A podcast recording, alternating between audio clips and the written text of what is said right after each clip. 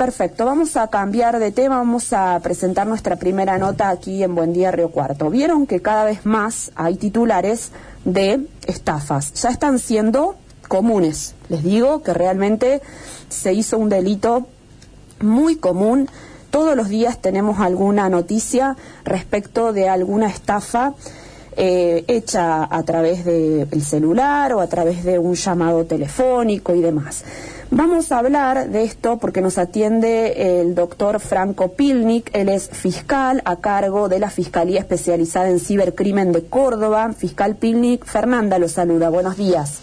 Hola, buen día Fernanda, ¿cómo le va? Muy bien, muchas gracias por atendernos.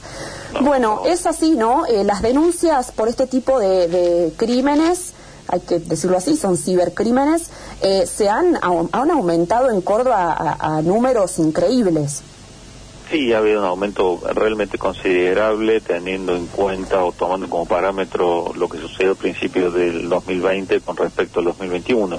Supongo o entiendo que eso tiene que ver o tiene directa eh, relación con el aislamiento y la necesidad ya imperiosa de utilizar herramientas digitales. Antes era una opción y ahora casi que es una obligación. Claro, totalmente. Bueno, eh, em, además de eso yo pensaba mientras más avanzan estas modalidades que nos sirvieron de mucho, ¿no? Para no movernos de nuestra casa, también, eh, digo, echa la ley, echa la trampa, van aumentando las tecnologías y las maneras que tenemos de, lograr eh, una gestión virtual, pero también van aumentando las formas de delito que conocemos cada vez una nueva. Más o menos, ¿cuáles son esos crímenes que hoy predominan, hechos y cómo son?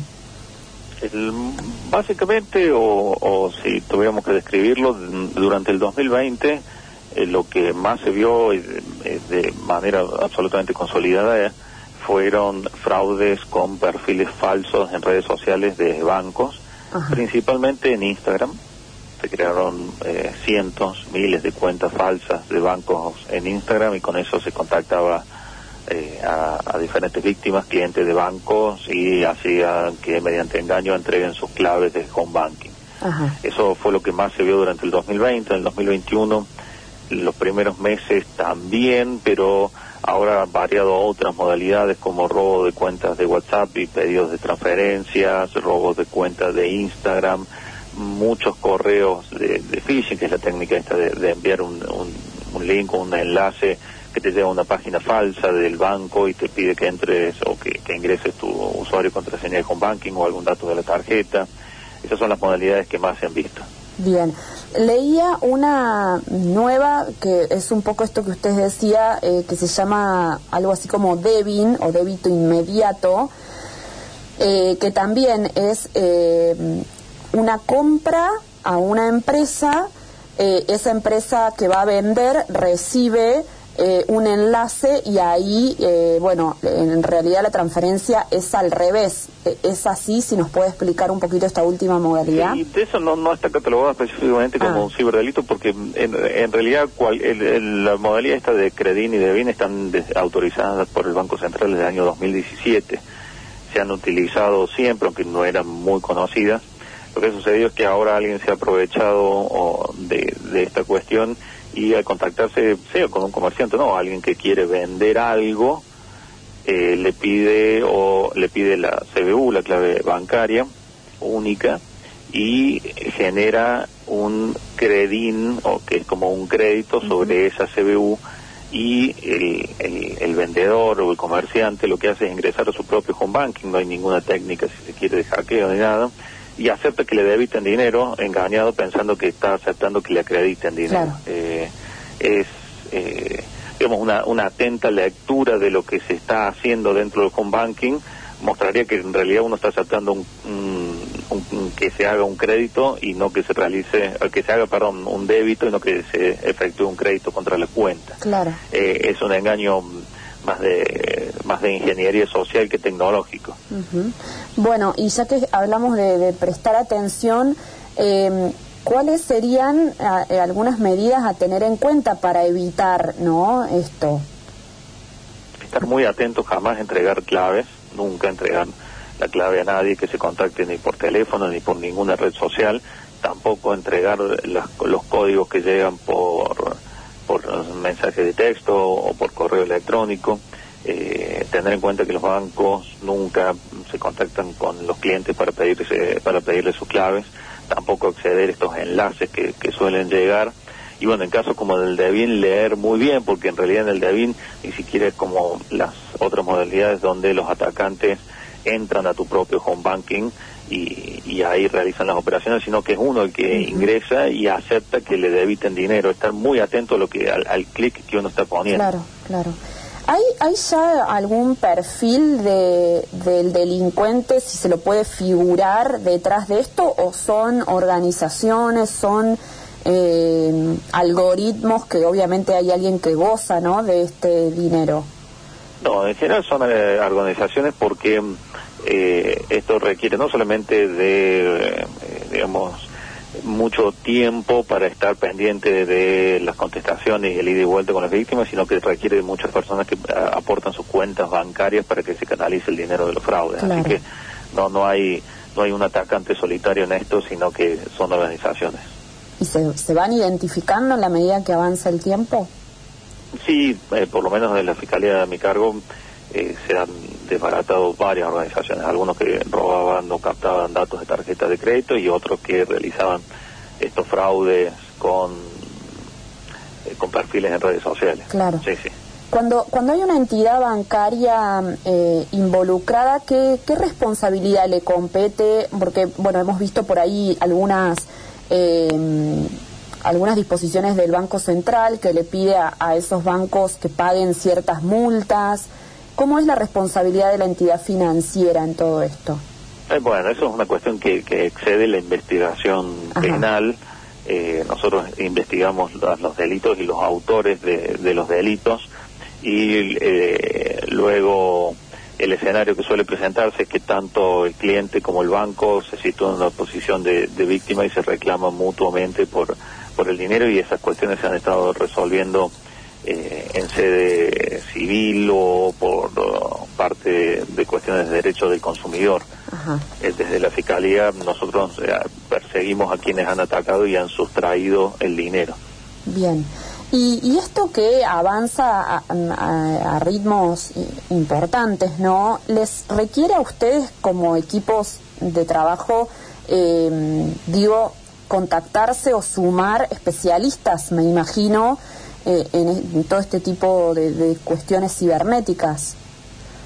Contamos con áreas de apoyo desde lo técnico que tiene el, Ministerio Público Fiscal y, y en lo personal y el resto del equipo de una capacitación constante y de estar atento a las nuevas modalidades y demás. No, no, esto a veces cambia semana a semana, así que estamos o tratamos de estar siempre al día y atentos a todo lo que está sucediendo. Claro, claro. Em, bueno, y la recuperación del dinero para los damnificados es muy difícil de lograr. Em, hemos logrado la recuperación del dinero en, varios casos. Mm, si la denuncia se hace inmediatamente, en eh, muchos de los casos hemos logrado bloquear el dinero en las cuentas de destino y proceder a la devolución para las víctimas. Claro. No digo que sea lo más común porque generalmente entre que se produce la transferencia, el fraude y se hace la denuncia, por ahí pasan dos o tres días y recuerde que las transferencias ahora están a un clic de distancia, es algo muy rápido, así que pero bueno, mientras más rápido se haga la denuncia, eh, existe la posibilidad de recuperar el dinero y, y, hemos tenido casos de éxito en ese sentido. Claro, y, las penas de las personas que logran identificar, eh, ¿de cuánto tiempo se habla?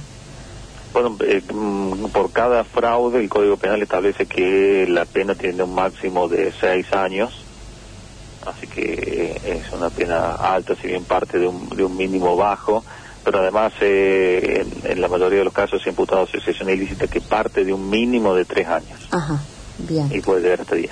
Perfecto. Bueno, doctor Pilnik, muchas gracias por estos minutos con nosotros, por esta, eh, sobre todo eh, la cuestión preventiva, ¿no? Que hay que tener en cuenta y que no, no nos cansamos de repetir. Sí, seguro. ¿Mm? Es más que nada eso, tener cuidado y tratar de no caer y estar muy atento y desconfiar, eventualmente cortar, cortar la comunicación y demás y no, no entregar datos cuando aparece alguien insistentemente pidiéndolos. Perfecto. Franco Pilnik, muchas gracias por estos minutos. De nada, que tenga buen día. Igualmente. Bueno, Franco Pilnik es el fiscal a cargo de la Fiscalía Especializada en Cibercrimen de Córdoba. En Córdoba, este tipo de denuncias eh, aumentó un 780% en los últimos tiempos, en el último, desde que estamos en pandemia y desde que nos hemos volcado a el uso de la virtualidad para todo este tipo de transacciones. Las tarjetas de débito en circulación a fines de 2019 eran 27 millones en Argentina. A fin de abril ya habían ascendido a un millón más y a fin de 2020 llegamos al récord de 31 millones 700 mil tarjetas de débito circulando. Eh, que está bárbaro que por ahí todo podamos hacerlo de manera virtual, pero también están aquellas personas eh, atentas a, eh, bueno, delinquir a partir de este tipo de, transacciones, ¿no? El engaño telefónico eh, es el, que empezamos a conocer y después se fueron como sofisticando, por así decirlo, ¿no? Estas formas. El phishing es eh, un perfil de un banco falso eh, que si sos cliente de ese banco, bueno, te toman y te van pidiendo datos para algún tipo de transacción siempre eh, recuerden no brindar este tipo de información eh, ni por mail, ni en redes sociales, ni telefónicamente, ¿no? Eh, bueno, muy interesante. Y esto último que hablábamos del Devin y del Credin, ¿no? apelan un poco a la confusión de la persona que va a ser víctima de estos delitos, ¿no? Mm, de confundirlo y de que en lugar de aceptar un débito está cediendo un crédito hacia la cuenta de los delincuentes, ¿no? Mm, por supuesto, como decía el doctor Pilnik, son organizaciones que están detrás de esto, hay muchas cuentas hacia donde va el dinero, no es sola, solamente una. Eh, con importantes penas de, por ejemplo, seis años según el Código Penal, ¿no?